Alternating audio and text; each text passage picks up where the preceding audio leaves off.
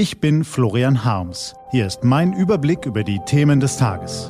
T-Online Tagesanbruch. Was heute wichtig ist. Dienstag, 13. April 2021. Das große Missverständnis. Heute von Sven Böll, gelesen von Axel Bäumling.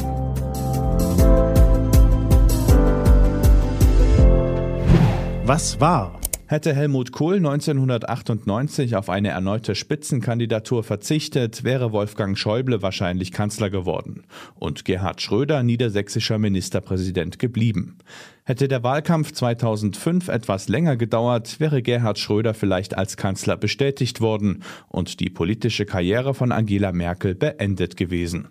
Hätte es Angela Merkel 2017 mit einem Martin Schulz zu tun gehabt, der Martin Schulz hätte sein dürfen, wäre der SPD womöglich ein Coup bei der Bundestagswahl gelungen und Friedrich Merz unter Umständen nun Kanzlerkandidat der Union.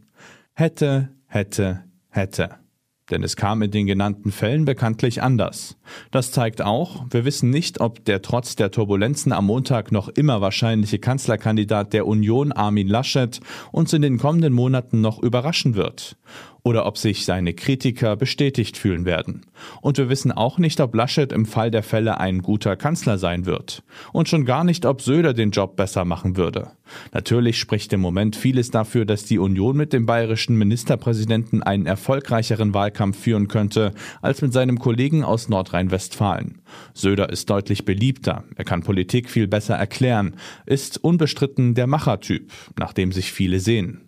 Und er glaubt an sich, mehr als alle anderen. Das hat er am Montag einmal mehr bewiesen. Allerdings sollten sich die Söder-Fans auch nicht täuschen. Würde ihr Favorit in den kommenden Tagen doch noch der Kandidat der gesamten Union, gäbe es in den nächsten Wochen und Monaten auch allerlei Kritisches. Söder die One-Man-Show, Söder der Prinzipienlose, Söder der einstige Superkonservative.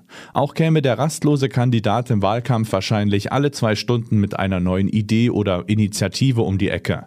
In seiner Regierungserklärung als frisch gewählter Ministerpräsident präsentierte er im April 2018 in rund einer Stunde 100 Projekte.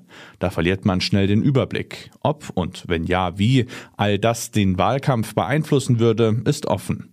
Zumal unklar ist, ob im Spätsommer noch immer Corona dominiert, also der vermeintlich härteste Virusbekämpfer gesucht wird, oder längst andere Themen im Mittelpunkt stehen und sich die Republik zwar nach Aufbruch sehnt, aber auch nach Ausgleich. Die Frage, ob Markus Söder ein besserer Kanzler als Armin Laschet wäre, lässt sich derzeit ebenfalls nicht seriös beantworten. Das hat mit einem Missverständnis gegenüber der großen Politik zu tun.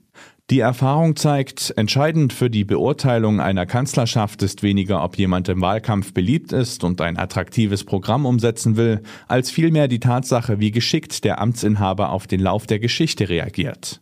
Von Angela Merkel wird nicht ihr umfassendes Reformprogramm vom Leipziger Parteitag in Erinnerung bleiben, mit dem sie 2005 in den Wahlkampf zog, sondern ihr besonnenes Management der nicht enden wollenden Krisen, von der Finanz über die Flüchtlings- bis hin zur Corona-Krise. Bei Helmut Kohl hat es auch nicht die 1982 großspurig angekündigte geistig-moralische Wende in die Geschichtsbücher geschafft, sondern sein beherztes Zupacken, als es 1989 zur politischen Wende in der DDR kam.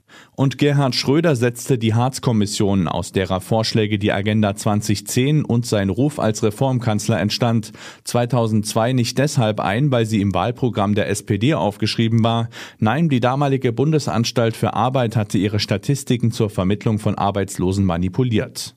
Dieses Reagieren bedeutet natürlich nicht, dass Kanzler nicht auch selbst agieren sollten, um einige politische Ziele durchzusetzen. Aber vor allzu großen Erwartungen an die Umsetzbarkeit von hehren Visionen sei gewarnt.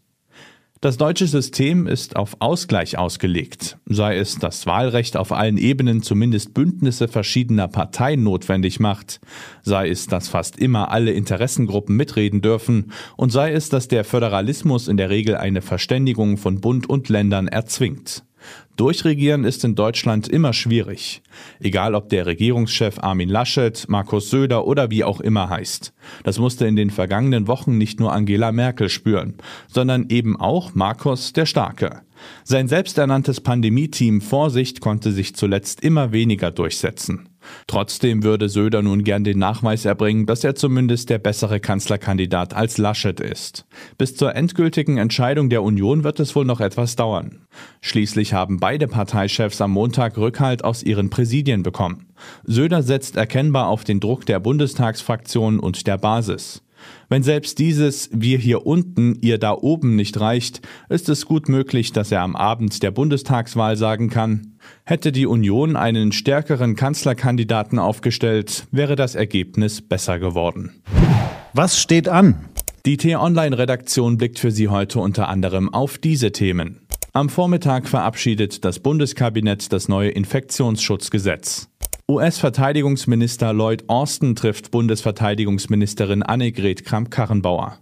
Und schon lange forschen Wissenschaftler an Medikamenten zur Behandlung von Covid-19 mit mäßigem Erfolg. Doch jetzt sorgt eine Studie der Universität Oxford zu einem bekannten Asthma-Spray für neue Hoffnung. Diese und andere Nachrichten, Analysen, Interviews und Kolumnen gibt's den ganzen Tag auf t-online.de. Das war der T-Online-Tagesanbruch vom 13. April 2021. Produziert vom Online-Radio- und Podcast-Anbieter Detektor FM. Immer um kurz nach sechs am Morgen zum Start in den Tag.